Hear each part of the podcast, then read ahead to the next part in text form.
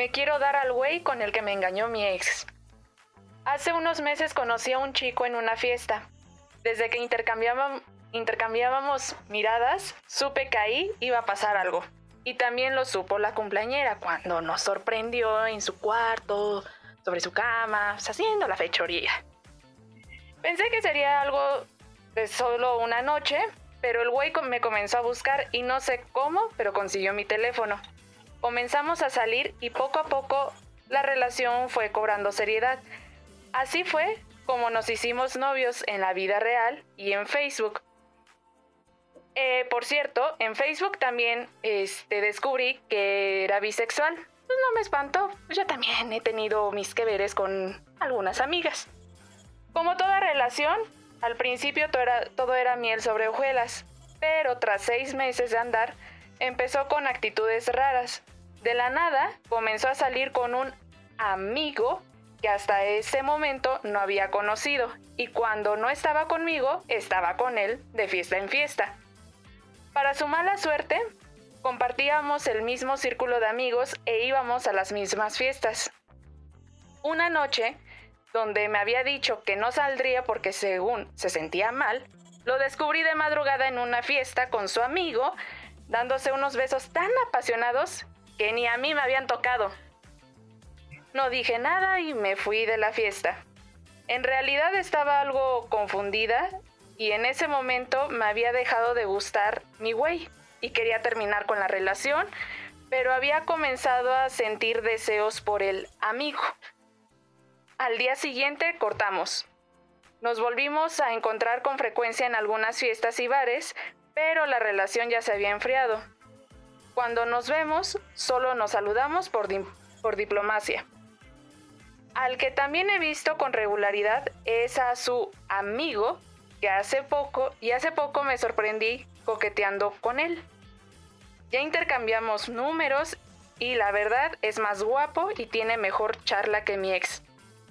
Me lo quiero dar, pero me preocupa que me guste y me clave con él. Eso te pasa por terapia políticamente incorrecta.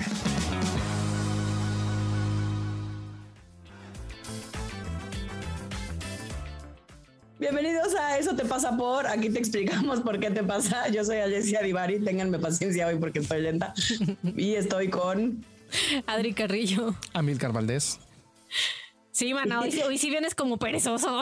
Hoy vengo, o sea, paciencia, mis pobres pacientes el día de hoy la han pasado mal y yo, esperen que no conecta mi neurona. Me imagino, perfecto. Este, pues escuchando el caso, lo primero que pensé es, se le antojaron esos besos, güey. Sí, yo también. No, o sea, ahí sí creo que fue proyección uno a uno. Pues, puede ser, no puede ser. Pero sí, o sea, como que no, no tengo pero es, que a mí me parece, yo cuando lo escucho, por un lado siento que es como si estuviera pidiendo permiso, pero por el otro lado es como, como queriendo evitar algo que ya no es, que quizás, pues que no es evitable, pues claramente, o sea, pues si le gusta, le gusta y no puedo evitar que alguien me guste, pues, ¿no? Eh, o sea, como que no quiere sufrir, como que no quiere que le duele como mucha gente. Eh, queremos ahorrarnos el tema del dolor. O sea, yo creo que para mí la parte o sea, como más relevante sería esa, ¿no? O sea, como que se está queriendo hackear la Matrix en el que solo sea felicidad y bonito y sexual y padre y divertido y sin, sin el lado B de la incertidumbre y de no sé qué va a pasar y si me clavo y si no me clavo y se clava más él y si me clavo más yo y si después tenemos hijos y si no tenemos y si se va con otro güey y me deja por otro como mi novio. O sea, creo que esa es la parte que no está queriendo, pudiendo contactar, ¿no? O vivir. Sí, creo que esa parte es como súper importante, que además muchas veces eso es lo que le da justo esta cosa que están haciendo de la instrumentalización humana y la inmortalidad y bla, bla. Yo digo, güey, eso volvería tan aburrida la vida. Sí, hay un chingo de proyectos científicos que nos quieren hacer inmortales. Qué miedo, güey. Y es como, un güey, si, si, ya no tienes nada que perder, güey, ¿qué sentido tiene la vida en sí misma, no? O sea, es, yo sí soy de estos, güey, la muerte es el mejor invento de la vida, como dijo Steve Jobs, ¿no? Y creo que es un poco lo mismo, ¿no? Es como un güey, si, si no hay este saborcito de, de aquí puede pasar algo o pueden pasar cosas, pues creo que no se disfruta igual. Y la otra que yo me cuestionaría también es, O sea, por, cómo cuentan la historia, yo no sé si está en esta onda de la monogamia porque no se ha cuestionado otros modelos de pareja, ¿no? Porque es como un... Pues, no le molestó tanto que le pusieran el cuerno, le molestó que el güey estaba mejor, ¿no? Entonces a lo mejor querían darse los tres. No sé si es por cómo lo contó, que lo contó muy cool, ¿no? Pero, pero creo sí, que. Sí, Y le valía madres que saliera, ¿no? O sea, no era como un. Y yo estaba molesta, no, es como, güey, a mí me parece que, que está muy abierta, está muy flexible y probablemente no se ha cuestionado que tal vez pues, su modelo de pareja no es monógamo porque la sociedad todavía no permite cuestionarlo mucho. Y además ese modelo da mucha incertidumbre, ¿no? Entonces, y es como dijo Alesia, este tema de que quiere tener certeza y certidumbre y que no duela, pues los otros modelos meten otros factores que también están complicados. Yo quiero certidumbre también. Sí, sí, iba a decir, me iba a burlar, pero lo quería dejar. ¿Qué dije? Cerdidumbre. Yo escuché servidumbre. y yo, ¿qué tiene que ver la servidumbre con la certeza? Ah, ¿tú escuchaste servidumbre? Seguramente dije certidumbre y las dos escuché escucharon servidumbre como de cerdo, como... como... no, bueno, cada quien. ya, broma aparte. ¿eh? O sea, sí, sí veo eso que dices, pero ya no sé si fue como lo escuché yo, yo o, y mis propios filtros probablemente, pero yo sí escuché como hay un como como como una queja, ¿no? Como un, pues es que salía más con él y luego ni a mí me daba esos besos apasionados.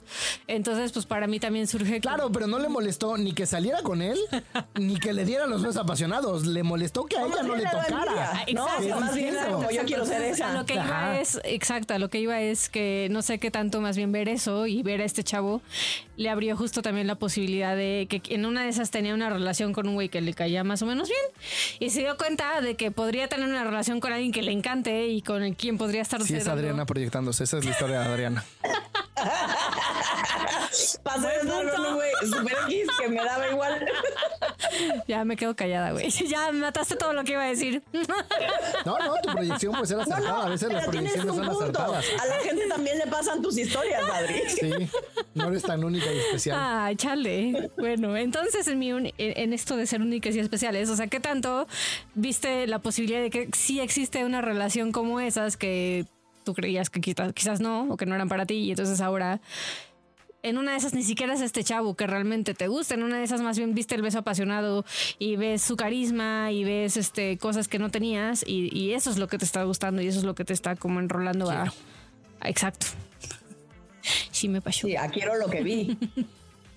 Exacto, quiero lo que vi, lo quiero para mí. Sí, eso me hace sentido, sobre todo el no fue un me enoja que salgan, es un porque no me están dando, ay, ese beso a mí, ¿no? Sí, es un buen punto. Sí, porque además un beso es de dos, ¿no? Entonces no solo es que tu güey no te besara así, tú tampoco lo besabas así. O de tres o de cuatro, ¿no? bueno hay de todo en la viña del Señor.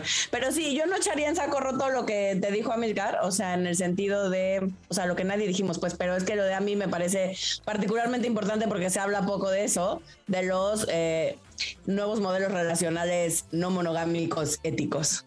Ese es el tag ah, completo. chinga. ¿No? Pero. Éticos, güey. ¿Cómo nos encanta poner mamadas? Si lo quieren buscar como más científicamente, son modelos relacionales éticos no monogámicos.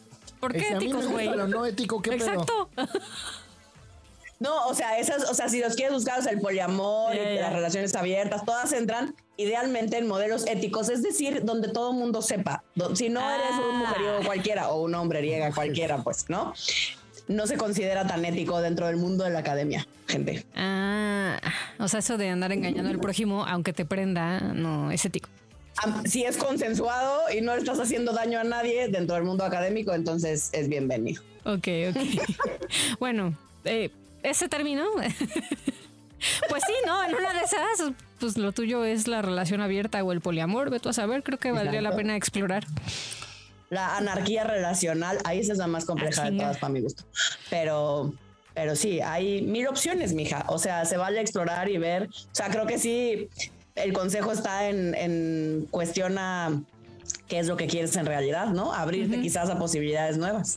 Pregúntele a su servidor y su usuario de relación abierta o a su sexóloga. Yo no le vengo manejando esas cosas, pero ellos podrían. Yo vengo manejando el me enamoré de la segunda persona que conocí. Y sigo aferrada a que no se me antojan otros, aunque evidentemente sí. No, sí se me antojan, solo no me interesa. Veremos, veremos. Aún, Aquí el punto es, yo siempre digo lo mismo, eso te pasa por ir a terapia. Siempre llego a la misma conclusión en todos los casos. Eres bien creativo. Muy bonita conclusión. Pues es que soy terapeuta. Vemos eso, ese es nuestro sesgo, muchachos. Entonces, sí, probablemente se va a ser la respuesta a muchas cosas. Y por no cuestionar ciertas cosas y por ver las cosas dentro de la cajita. Y pues a darle. Por no querer vivir el dolor. A darle a la incertidumbre. Exacto.